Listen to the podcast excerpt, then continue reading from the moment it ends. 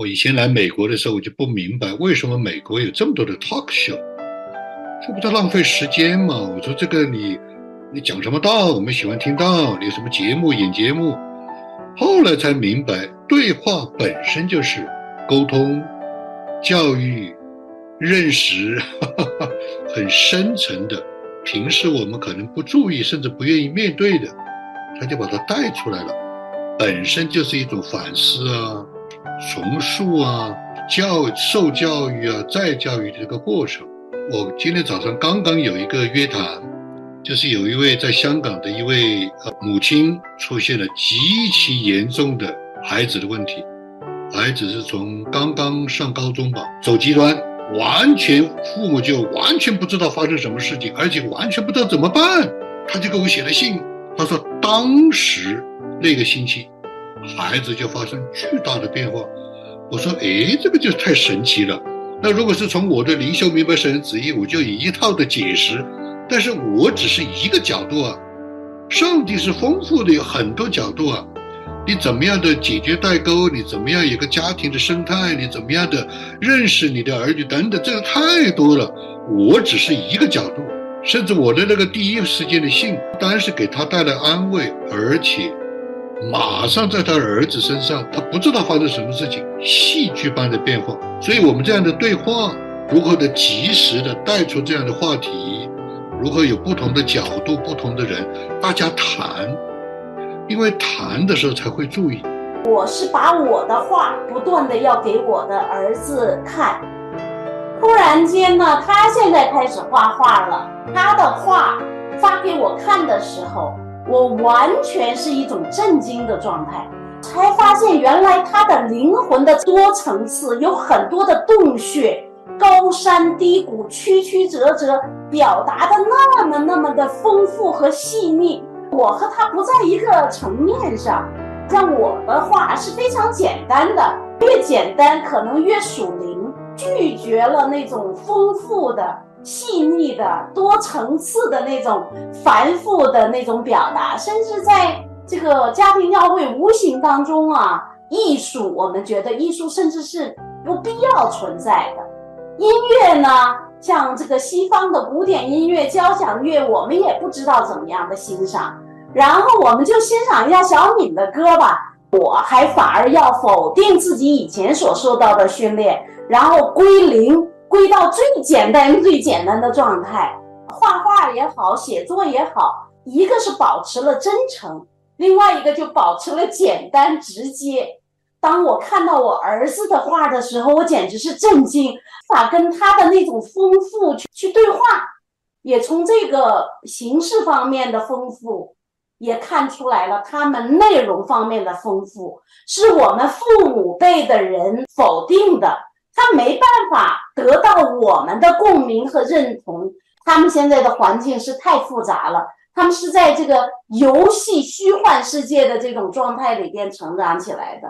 有一个这个改革中背景的一个牧师提醒我：你的画不应该画耶稣，你画任何的这个其他的人，玛利亚呀，其他的人都行，但是你不能画耶稣，因为耶稣是完美的，你画的画肯定是不完美的，这样的就不尊重我们的主。当时还在场的有另外一个牧师，也是改革中的牧师，他说的。呃，那我和这个牧师不一样，他不要，我要。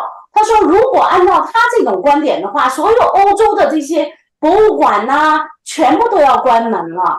中国的传统文化里边，呃，高低贵贱，只有这个皇帝的那个阶层可以用各种各样的色彩，你老百姓根本无法用那些色彩来表达的。那一般的土豪官员，你也只能选择几样色彩。不然就犯上了。看到我儿子的画的时候，我就惊呆了。我说的原来他的那种表达那种丰富是我远远达不到的。但是我就在读他的画的时候，我就觉得那是内心的一个宇宙，灵魂的一个宇宙。我们这个父母啊，简单化、粗暴化的去面对我们的孩子。上帝创造我们母父中间。这个他就认识那个腹中的胎儿，创造的这个灵魂，它是单独的个体，所以不是因为我们做啊父母，因为这个血血肉上边的一种联系，我们就能够真正的认识那个灵魂。把你儿子的话给我们展示一下，然后解读一下你的理解啊、或者你的观察。他有启示录的背景，启示录的那匹马灰马，然后战争、瘟疫。我看到这幅画的时候，我是很恐惧的，因为？这里边的这些意象，就是年轻人他们面临着被诱惑，他们的环境里边有一些很潜在的，我们大人根本就不知道的诱惑。就是你看这里边这个洞洞里边出来的这双这个手指，这这个像手臂一样，这个手臂这个地方路上有这么样一个像人体一样的，所有的这些高高低低的、沟沟壑壑的，然后它有这种植物，这个植物呢，我一看我心里边就咯噔一下子，嗯我就在猜，我现在没有证实啊，嗯我就在猜这就是毒品那个叶子，我从来没有去印证。从这些诱惑来讲，它也是属于他们的环境当中放在身边的这种诱惑。那这中间有一个小人，就代表着一个人的灵魂，他是孤孤单单的被这些包围着。嗯那路上是沟沟坎坎的，嗯，然后是那么的弯弯曲曲的。是。所以呢，虽然在这个地方有一个似乎是一个十字架，但是它的这个十字架在是被这个环境所扭曲的，在这个一个层次下边还有下边的一个层次，然后反反复复的各种各样的洞穴，包括像这边一个深渊，你不小心你就掉到了无底洞里边，而这个是黑黑的洞穴。那你不知道哪个地方你就滑落进去了。诱惑的这个手臂，它就像一个滑梯一样。如果你被抓住了的话，你就会沿着这个滑梯就滑到一个洞穴里边，而且洞穴中间还加洞穴，这个有很很大很大的危险。但嗯是呢，我就看出来了，这个灵魂里边的这个宇宙，宇宙中间不是简单的。你就着这样的画，嗯他画的画，你看完以后，你有有没有跟他有一个对话，或者说，哎，我看到你的这个画，你是怎么想的呀？或者是有这样的对话吗？我就做了这个短片，短片就是《医治的爱》，我就唱这首歌，边把我的话放在里边了。就是刚才那个牧师说，哎，林路你不要画耶稣啊，就把这个牧人啊、这个怀抱着羊羔，他是用钉痕的手来抱着羊羔，我就把它和这个画配在一起。嗯，我就发给了我的儿子。哦，在泥泞深谷中，你领我走出来，我跌跌又撞撞，是你扶我站起来。我满身是伤痕，你将我抱起来。我在你的怀中苏醒过来，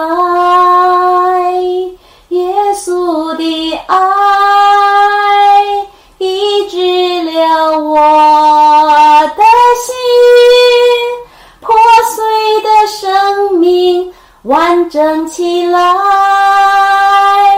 心中又燃起光明的期待。再一次勇敢将自己敞开，耶稣的爱刚强了我的心，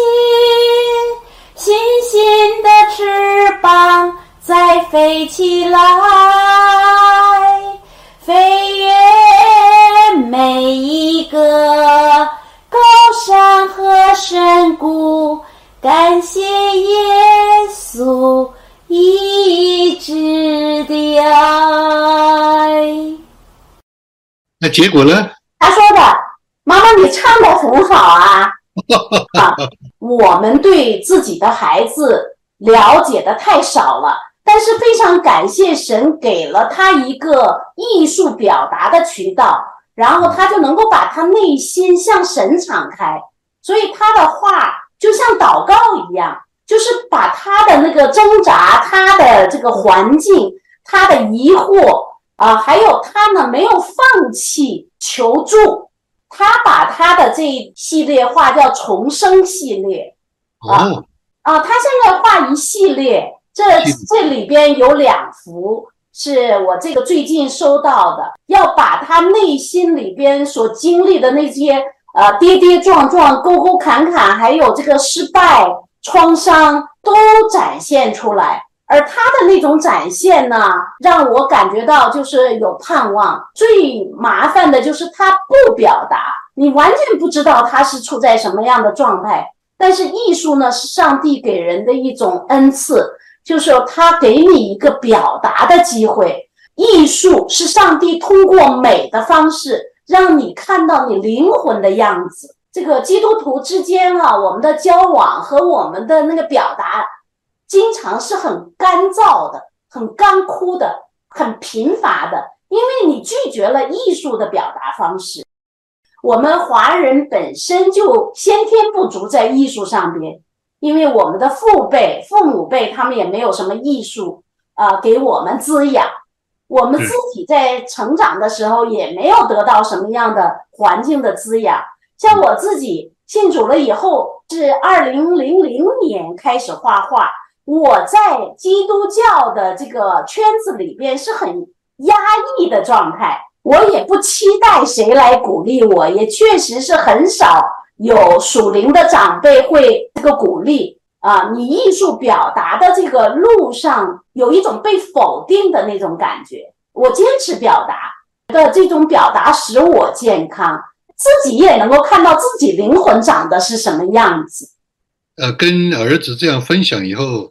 他除了对你说你很喜欢你唱的歌，那么还有没有别的，他的一些的反馈啊、交流沟通的恢复啊，或者是深化，还还有其他的吗？每次画画，我把我的画发给他，我们的交流就是在读画。当我做出了一些对他的画的评论之后。他接收了，但是他说不要过度解释，要给人想象的空间，就是他不要你固定化，把你的解释强加于他的解释，他也不需要告诉你他的解释，要给你一个自由的想象的空间，而且每个人在看画的时候，你把他的画变成了你自己的画，就是你自己的那个读的那个画成为。你的诠释，而不需要知道他，他在那个表达的时候，他已经就尽他的艺术方式已经表达了。这个可能就是一种沟通的方式，是吧？有交流，彼此有共同的地方交流，交流了以后呢，不要形成一个结论性的固化的这种的解释，以至于呢，这种的交流可能就停滞了。或者就反而就岔开了。我举一个例子呢，就是呃，沃律，我的师母，她也是经常跟我的儿子有一起读书，啊，那当然了，不是说读一本书，而是说个人读个人的书，哎，他就彼此有交流，也是用某种的方式来产生对话，产生空间，想象的空间，想产生这种交流。我的儿子也是。不希望妈妈形成一个固定的看法，啊，说一定某个事情是怎么样的一个看法，呃，他也是不太喜欢，啊，他希望呢能够有给人有自由的，啊，这种的体会诠释。所以的话，如果是作为一般的家长借借着这样的经历，你会提出什么样的一个建议？父母与儿女之间的这种的沟通？举例来说，我刚才举的那个例子，今天早上约谈的这一位在香港的这一位母亲，啊，他夫妻俩也是突然对儿子一下不认识了，或者一下就走极端了。虽然他现在有天翻地覆的改变，但是根本的问题可能并没有解决。告诉他，哎，今天我有一个跟林露姊妹的这样一个亲子的这样一种的沟通吧，我也希望他能够能够来听一听，啊，那怎么样的对他们也是有他们独特的共同的表达方式，或者共同的某种的兴趣，可以成为一个桥梁。从这个方面，林露有些什么样的原则性的观察或者是建议？他肯定要疗愈啊，他肯定这个事情就一劳永逸，就不会再回来了，不可能的，还是有一个过程。我是鼓励他要建立一个父母与儿子儿女沟通的生态。这个生态到底是借着什么样的方式，什么样的一些必要的一些的这些的活动？最重要的，很多人关心的也就是这样。怎么样建立一个沟通的，是很不容易的。我们家的儿子应该就是在校园的传道人了。我们家里要讲的话，就三位传道人了，沟通也是不容易的。那么，如何的来有这种的有意识的，而且呢，也是比较自然的建立这样一些健康的这个稳定的沟通的渠道？啊，我喜欢你用的那个词“生态”，长久的那种疏离。你不会是想快，所以一开始父母需要做很多功课的，就是我们以前疏忽的地方，我们自己疏忽的啊地方造成的沟通上边的隔绝，是需要一个恢复期。而恢复期的时候，父母父母呢需要谦卑下来，认识到我们有很多方面我们不懂。尤其是对现代的这个孩子们，啊，我们实际上是不太了解他们，所以首先一个是愿意倾听，让他诉说的话，是需要特别特别的信任。你没有那种信任，他只要一说，你马上几个大棒子就，或者几个棍子定性，然后引用圣经的经文。然后就一下子就把别人的那个口和心都给堵住了。我有一次在和一个师母在聊天的时候，她就跟我讲，她的孩子和她呃和她的丈夫都没有交流，现在没有话，想要说什么话也没有话说。我说主要是你们在一起，就一说话就是说神话，他就笑了。他说的确实是我们不会说人话了，只要是一在一起就是神怎么说，圣经里边怎么说，简单粗暴的，大人意识不到。我们以为我们爱，然后我们就用圣经的话，每次一说就马上圣经是怎么说的，神是怎么说的，尤其是做牧师和传道的。已经形成了一个固态化的表达方式。啊，就是。我自己的观察，我自己吧，也是我跟我的儿子有有相当长的一段时间是有沟通障碍的，那我就很讲小心，很警惕，因为他以前就是说，爸爸一开口就是施工，我以前不注意，我 我都没有注意，又是施工，我们是 family time 啊，他把冰激凌准备好了。他把西瓜准备好了，在阳台上这个桌椅板凳都摆好了。那等我去，我一坐下来就是施工，嗯，他失望。当然后来，呃，我师母就常常提醒我，我就开始注意，是吧？啊，直到现在我跟他谈，我不轻易谈施工。他很强调我们家庭里面要有沟通。我师母沃利他也在学，他说他我说你怎么学啊？就把自己放在他们的。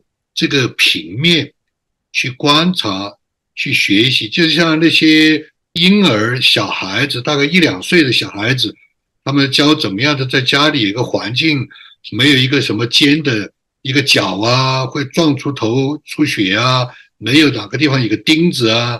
他说做这件事情的父母要跪下去，趴在地上，用小孩子的眼光去看、去摸这些的棱角这些地方。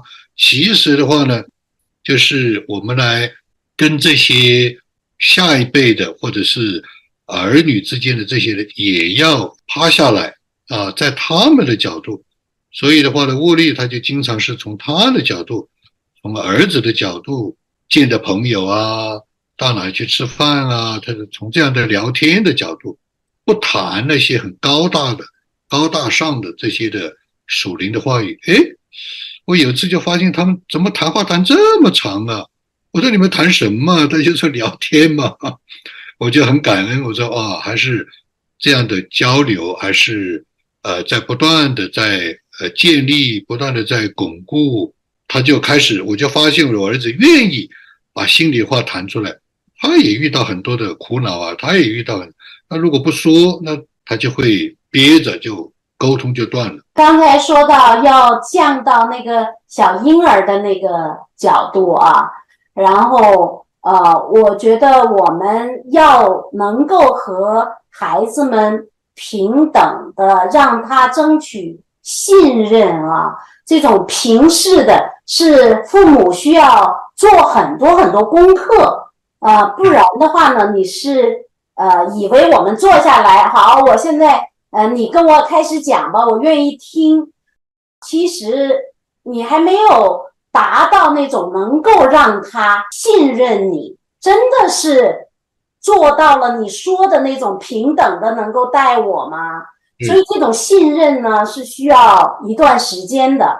我和我儿子这个沟通，因为我写了《亲爱的彼得》那本书啊，我后来就发现把很多的雷给爆破了，所以。啊，最近我们又有谈了一个一个半小时，我就发现他没有那种以前的火气，而我呢，不知不觉中间说的那些话还是属于那种长辈的那种教训的指导的那种口气，我我非常羞愧，因为我们长久的站在这个位置哈，总是好像要去教导别人，教导孩子。所以后来我又反省，哎呀，我说的我怎么，即使我理性上边明白我应该是什么样的一个角度，我会对别人的孩子，我非常非常的能够做到倾听啊平等，但是我一对我自己的儿子，我就是那种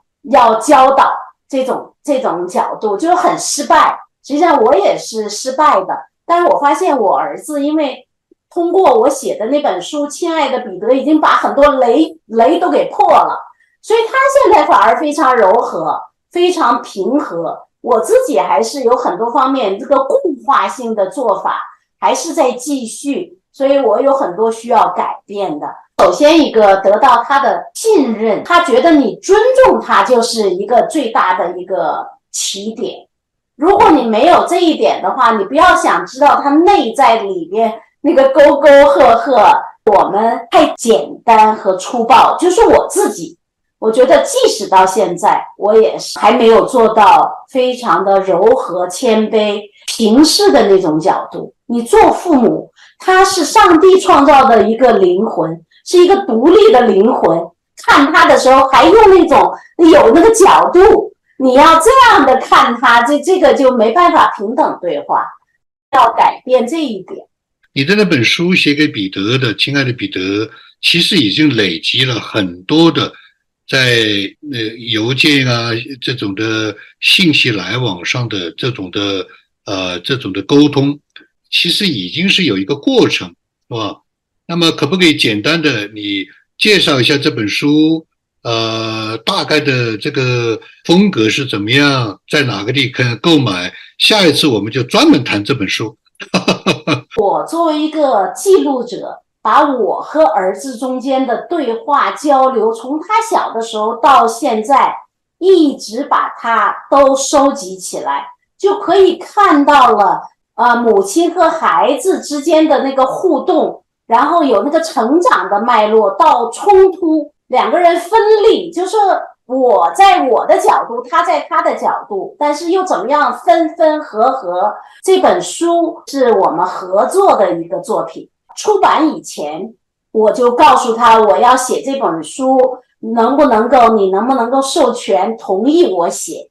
然后他说好啊。当他真正的我发过去两页，只是这本书的两页的时候，他就爆炸了。他就觉得被冒犯了。我这边我也很尊重他，我觉得这本书是作为我和孩子之间三十五年的这交往的这个记录是真实的，但是呢，有很多雷区，一碰就要爆的那种很危险的地方。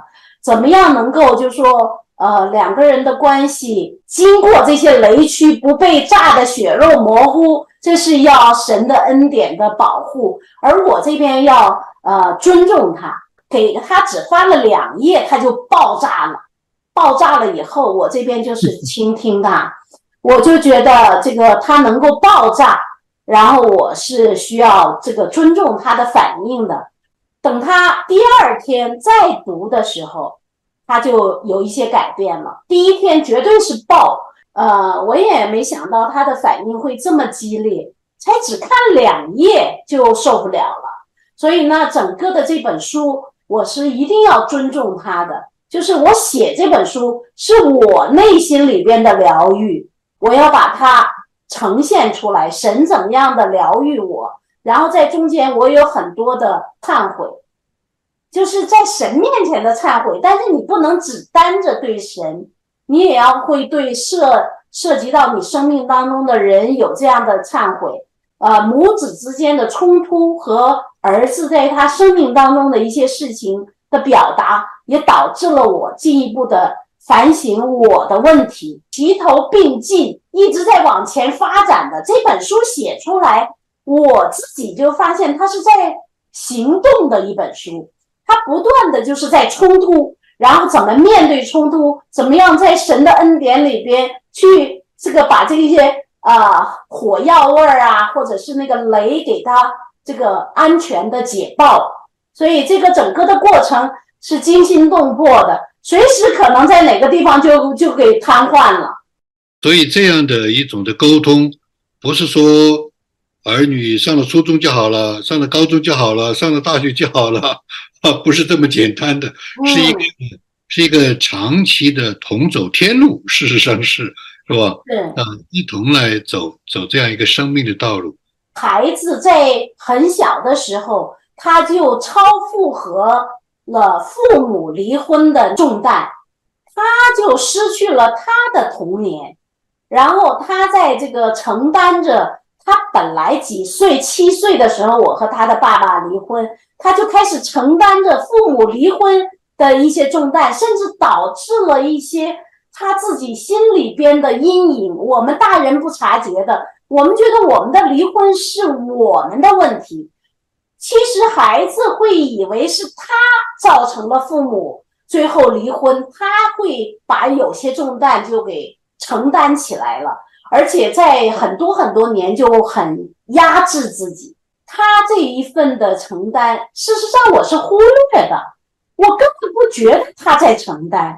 但是很多很多年，他的那种内心的那种啊经历，还有一个我一和他沟通的时候，他经常感觉到我是在误会他啊，我没有那种意图，但是因为。这个累积的很多很多雷啊，随时都会在爆，很危险的。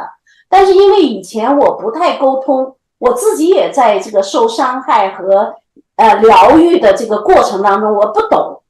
直到这本书，我开始整理这本书的时候，是我清清楚楚看见了我自己的变化和神怎么样一步一步把我带出来。然后我现在呢？再开始用神已经给我的医治，再去看他，然后又陪伴着他进行神的这个疗愈的过程，复杂的一个过程，不是简单化的。我们有时候特别简单的就把我们累积几十年的那种问题，好像觉得呃，我就随便说一声对不起，你就能够解决掉了。事实上，我们非常的忽略我们。这个，因为我们自己也是被伤害的人，不管是环境，不管是社会时代，都对我们有很多很多的伤害。但是现在我们又把我们的一种简单粗暴，也会带到和孩子的关系当中。所以孩子呢，他不愿意和我们交流，是因为他觉得你不在一个层面上，你完全都不会用他们的那个角度来看事情，所以也是我们父母成长和我们父母悔改的一个过程。如果仅仅是一个呃，就是好像要解决孩子的问题，其实是通过孩子的问题来想我们作为父母，我们有些什么样的问题，然后我们的问题又是谁造成的？环境、时代、父母各个方面综合的原因，然后你怎么样的怀抱你自己，用神的疗愈来怀抱你自己。你在神那儿得到疗愈，你才能够知道我怎么样和孩子一起在共同接受神的疗愈。微妙、微观、非超级复杂，我们太简单化了，我们很粗暴简单，但实际上是非常精微的，能够达到那种非常细腻、微观的那种过程。就是我们不要太简单化了。是是是，所以我也是在。这样的一个学习悔改啊，这样的一种的反思的里面啊，来跟我儿子交往。哎，有的时候他主动给我打电话，我就喜出望外，我就 哈哈我说哇，感谢主让我跟他有啊，我的我的是另外一个故事啊，也是一个也是自己面对自己的一个过程。但是我就觉得他有这样的一种的恢复，我就非常的感恩。所以最后两个问题就是，那你觉得？你跟你儿子是有朝这样一个恢复、这样一个沟通的一个一个呃，越来越朝这个方向的一个一个健康的一个一个发展吗？当然，首先一个是我尊重他，就是给他表达的机会，包括这个《亲爱的彼得》这本书，整个的这个书稿，不管他读不读，我都是发给他，发给他就请他来做决定。就是这本书，你要是觉得不发，我完全尊重他的这个意见。同时，我也是呃，就说不给他压力。对于我来讲，呃，孩子，如果你为了你书的发表，然后你就整个的打压孩子，这个是也是不对的。所以我是尊重他的建议。他说这本书不发表，我真的就不发表。说什么时候发表？后来呢？这个名字取名的时候，本来是这个是他真正的名字，后来就作为他英文的名字“亲爱的彼得”，也保留了一点点空间，就是尊重。不然的话，里边里边写的是真的是这个厮杀呀，确实是有血有肉的，非常的这个激烈的。啊，像我儿子，他有这个认识神，他所以说愿意把自己的这些也敞开在神面前，啊，所以我我是很感恩的。对我来讲，就是那个过程完成是一个突破，那对我儿子来讲也是一个突破。所以我们现在基本上到达了一个比以前那种，就说啊，有时候一。争吵就要吵很久很久，他经常会感觉到我他我误会了他，我自己根本不觉得我误会了他，但是他会觉得我误会了他。那现在我误会他，我还是会误会他，因为我太有限了。我的话这个很简单，他的话里边那种复杂、那种层次、那种沟壑、那种深度，然后那种这个上天入地。达到了我都觉得难以置信的程度，就说明他要受的苦也很多，因为他觉得没有人能够真正的懂得他，嗯，所以啊，他的路还是很长，但是他爱主，他愿意把自己这样的像个活祭一样奉献出来，然后放在那个刀板上面啊，就是任人宰割了这种，但是他是 作为一种牺牲的一个祭品。是献给神的，他后来放我一马，说这本书你可以出版，嗯，这个是了不得的，是神在他的心里有这个工作。感谢神，呃，我们也希望有其他的，呃，父母啊、家长啊，也可以来参与这样的对话座谈。我也想，如果有机会，让沃利师母也来跟你对话，也来。呃，一起来交流这样的一个心得啊、体会啊，分享这些的见证啊。大家如果要买这本书，到什么地方去购买？怎么样的来购买这本书？这本书是在基督使者协会的书房、使者书房卖，全彩印刷，是非常精美的，像神献祭一样，要把它做到最好。我们为神做见证，我们要放在祭坛上，是献出我们能够做出的最好，全彩。我们也希望这样的对话能够继续，所以呢，我们感谢林露姊妹，感谢大家。我们呃这一次就先停在这，我们下一次具体的来更多的谈这本书，呃，展开这个话题，让更多的家庭、儿女、父母能够受益。共同的一起走这条路，这个疗愈的路，我走过来了，然后神就把我这个走过来的记录，真实的人交流的时候，就会产生很多的火花。